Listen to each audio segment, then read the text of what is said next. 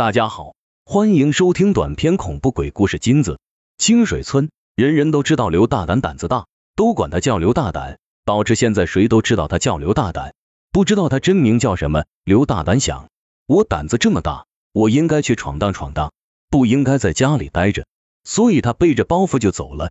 经过一个村子，他想就在这个村子先住下吧，看有没有什么吓人的事。正好他看见一个老头，就上去说：“老爷爷。”我可不可以在这借宿一宿？有没有地方？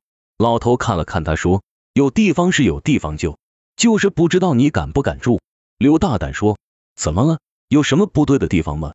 没事，我胆子大，什么都不怕，我敢住。老头指了指面前的小屋子，说：“就是这个屋子。每个人进去之前，我都劝他们了，但是他们都不听。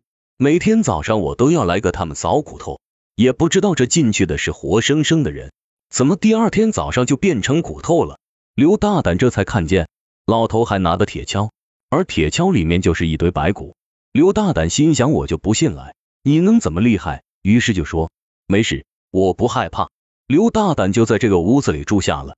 晚上，刘大胆睡得正香，突然听见背以后有人叫他，刘大胆，刘大胆，声音是一个女的，嘤嘤的。刘大胆一回头，一个红衣女人映入眼帘。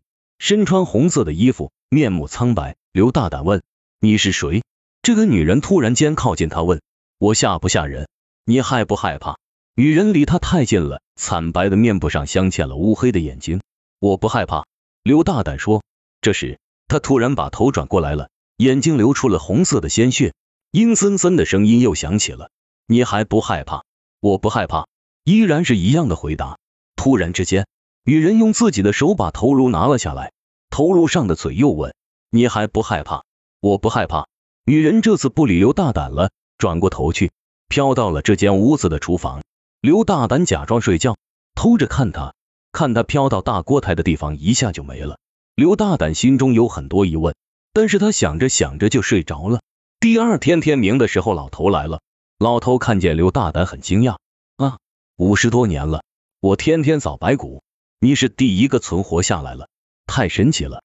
你昨天晚上看没看见什么东西？刘大胆眼睛转了转，说：“我什么都没看见，老爷爷，我无家可归了，你可不可以把这个房子卖给我？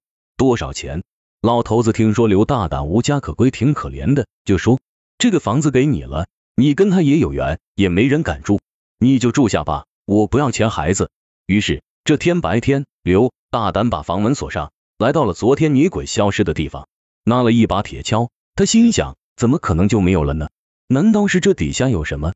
现在干涸想着，他就把锅台拆了，挖开了这块地方的地，越挖越深，挖到大约三米的地方，刘大胆看见了一个有一个人那么高，好几个人那么粗的缸，缸是封住的。刘大胆心想，这里面难道是骨灰？可是谁会把骨灰放在这里呢？而且这么大的一个缸，这要装多少人的骨灰呀？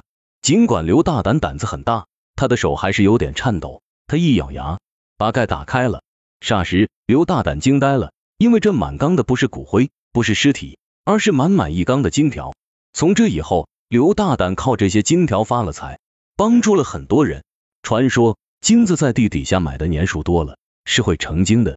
感谢大家的收听，我是任任，我们下期再见。